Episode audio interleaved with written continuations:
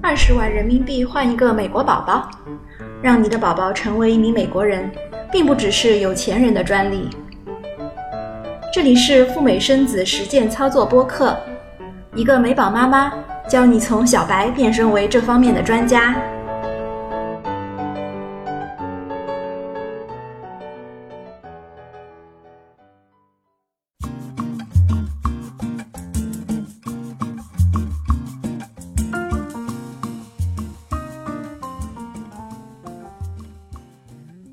一些朋友来信问小雪妈，申请赴美生子诚实签，听说签证官很不讲道理，动不动就拒签别人，该怎么做才能避免被拒签？还有，都说申请签证不可以欺骗，要诚实，可我已经把所有的条件全都如实的放在了签证官的面前，可为什么他还是对我不屑一顾的样子？爱理不理呢？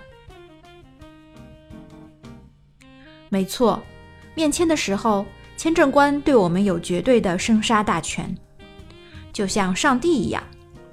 因此，我们很容易把他们神化，他们看起来是那么的高高在上，不可侵犯。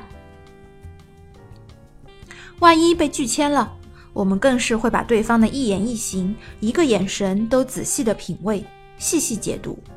生怕自己哪里做错了，哪个单词说错了，哪个资料递的不对，得罪了签证官。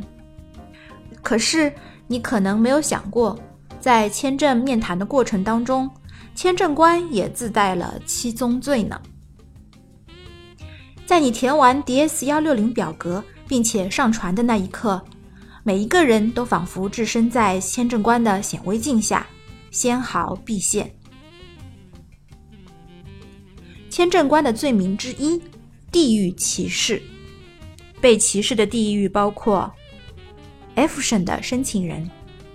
早些年，签证官特别歧视这个省市的人，原因是有早年不少人偷渡去了美国，那里的人名声不是特别好，容易导致鱼有联想，怀疑你也会滞留在美国不回来。更重要的是。作为 F 省的人士，轻而易举的就能在美国找到亲属，并且投靠他们，导致申请人在国内的约束力不够。被歧视的地域还包括出生于小城市的申请人。签证官很了解中国国情，他们深知，从整体而言，国内小城市的申请人相对于大城市出生的人，整体经济实力比较差。更有动力抛下自己在国内的生活，转而投奔美国，在美国从事相对低端的工种。所以，小城市出身的人又被系统无情地自动分类为了约束力较差的群体。签证官的罪名之二：户口歧视。前段时间，有一个来自澳大利亚的老外写了一本关于中国的书。他对于中国户口的见解是：户口相当于中国一个市里颁发的护照，在这个市里，你拥有相应的权利和义务。如果你去了其他地区，你就部分的失去了这个权利，不能够享受当地的医疗保险、劳动保险，甚至不能同工同酬，一般报酬比本地人要低，不能应聘当地的政府雇员。他们的小孩也不能和当地小孩一样去享受同等的教育，当然，小孩也不能参加当地的高考去上大学，因为他们相当于是非法移民。户口真的是一个中国的特色啊！这个老外半开玩笑半认真的解读，给了我们一个新的视角来审视户口到底是什么。其实，作为中国人，我们都知道。户口约等于某个地方的护照，这个不无道理。而不同地方的户口含金量自然也不一样。特别是北上广深这些一线城市的户口，和当地优质的医疗、教育、社保等的福利相捆绑，成了大家眼中的香饽饽。这个国情，中国的签证官自然也懂，所以户口又成了区分是否有强大约束力的一个标准。签证官的罪名之三：学历歧视。签证官的思路是这样的：学历高意味着收入高，收入高则意味着生活水平好，也就等于国内的约束力较强。貌似这也是一个很严谨的闭环呢。众所周知，在中国，学历也在经历着一轮又一轮的通货膨胀。从目前来看，陈时谦要求的学历是越高越好，有曾经留学欧美的经历更佳。夫妻双方不能够低于本科，如果一方是本科，而另一方是专科，签证官可能会有所嫌弃。签证官的罪名之四：工作歧视。作为社会人，难免因为工作被划归到某一个阶层或者是类别，陈时谦也不能够免俗。签证官关于工作类别有一个所谓的鄙视链，从最好到最差依次是这样排列的：五百强的外企、大型央企或国企、一般的外企、私企或者是民企。大企业的业主、小企业的业主、自由职业者、无业，在这其中，高级打工的白领或者是金领是最受欢迎的。其次，关于工作岗位也存在一条鄙视链：中高层的管理者要好过基层管理者，要好过普通员工。原因就在于签证官认为申请人所从事的工作。从前到后，约束力依次递减。如果你有一份高级打工仔、金领或者是白领的工作，要放弃它投奔美国，是一件很不划算的事情。我们做任何事情都要会计算投入产出比，因为你已经在中国是所谓的中产阶级了。但是有一个疑问：为什么企业主的排名反而会比打工的人要靠后呢？原因就在于，企业主或者说是所谓的创业者，整体而言是一群比较有勇气、有开拓精神的人。如果你的企业不大，比如五到十号人左右，收益又比较一般，签证官认为你可能也会在美国如法炮制，到一个新的国度开创一片新的天地。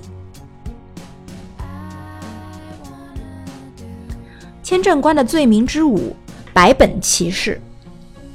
白本呢，顾名思义，出入境记录等于零，护照上一个外国签证、海关出入境的章都没有，既没有留学的经历，也从来不出境旅游，更没有出境的商务出差，将宅的精神发挥到底。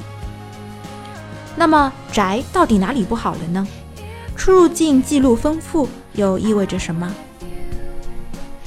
签证官倾向于认为，出入境记录丰富可以证明两点：一，家庭资产比较好，有能力出入境，无论是留学、境外旅游还是境外出差；第二，这可以增强申请人的信用，从其他国家短期滞留后再回国，已经间接证明了申请人在中国的约束力。另外，有很多家庭在申请诚实签的时候，对签证官宣称自己家庭资产很丰厚，家境很优越，但是他们却从来没有去过境外旅游。我们都知道，中国的有钱人在国外买买买的形象已经深入人心。其实这是一件比较自相矛盾的事情。所以呢，签证官更倾向于认为申请人在资产方面有可能造假。天知道造假在中国是多么的容易而且普遍。小雪妈以后会专门写一写诚实签当中存在哪些造假的行为。签证官很讨厌造假，一旦发现，申请人可能被列列入永久拒签的黑名单。签证官的罪名之六：资产歧视。申请人往往最关心陈时谦需要多少存款、多少套房产。虽然资产不是唯一的决定性因素，但是毋庸置疑，资产肯定是最重要的因素之一。如果签证官在面谈中要求申请人给我出示一下资产证明，这就表明他对你很感兴趣，正在考虑要不要给你签证。但是如果你的资产不足以证明你的约束力，或者你的存款不足以支付赴美生子的常规费用以及意外费用的话呢，那就可能会被签证官无情的鄙视，从而导致拒签。这算不算歧视穷人呢？断绝了穷人赴美生子的可能？从事实来看，的确是这样的。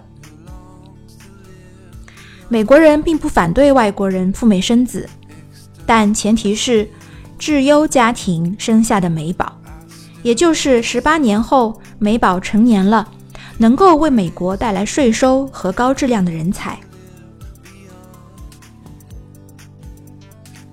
签证官的罪名之七：外貌歧视。签证官有外貌歧视，在这个看脸的世界，这很容易理解。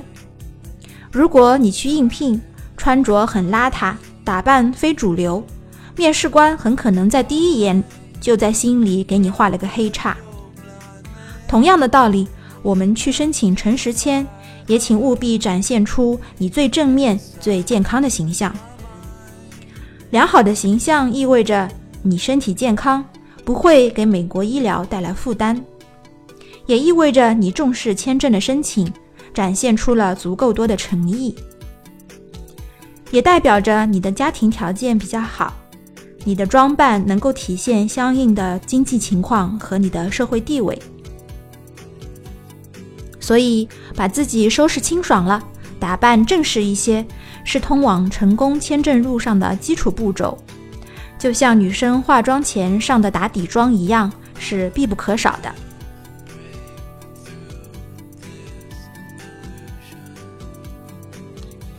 其实，我们都愿意相信，签证官将会公平公正地对待每一个申请人。但是，无论签证官是否赞成赴美生子，是否对赴美生子的申请人热情友好，毕竟，对方也是人，也会有他自己的主观感受、七情六欲，也就是小雪妈在这里尝试和大家讨论的七宗罪。我们能做的就是尽量不要触发他们对于申请人的负面感受，在短时间内呈现出一个积极、健康、向上的申请人形象。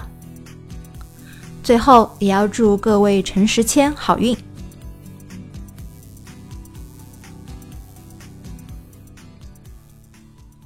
二十万在二零一七年的中国能做什么呢？买不起北上广的房，更买不到干净的空气和水，但是可以给你的下一代买一个未来的选择，一本可能是世界上最强大国家的护照，让二十年后的他感谢你今天的勇敢吧。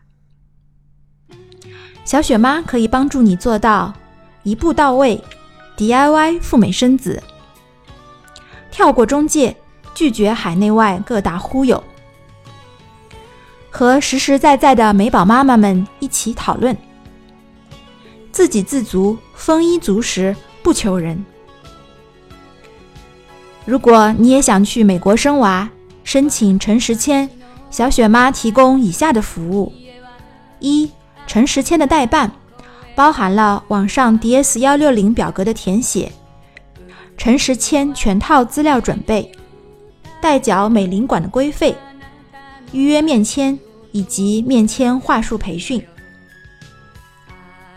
二，陈时签以及赴美生子的咨询，全程一对一的辅导，包含了申请签证、入境海关、美国医疗、美保办证、回国落户、更新旅行证等等的咨询和辅导。另外赠送一个赴美生子攻略包，详细的情况可以加我的微信号 Debra 四五六六幺六 d e b o r a h 四五六六幺六。想要 DIY 赴美生子，还可以关注我的微信公众号“小雪妈教你生美宝”，或者我的同名新浪微博“小雪妈教赴美生子”。记得是大小的小，雨雪的雪。谢谢你今天的关注，我们下一周再聊了，拜拜。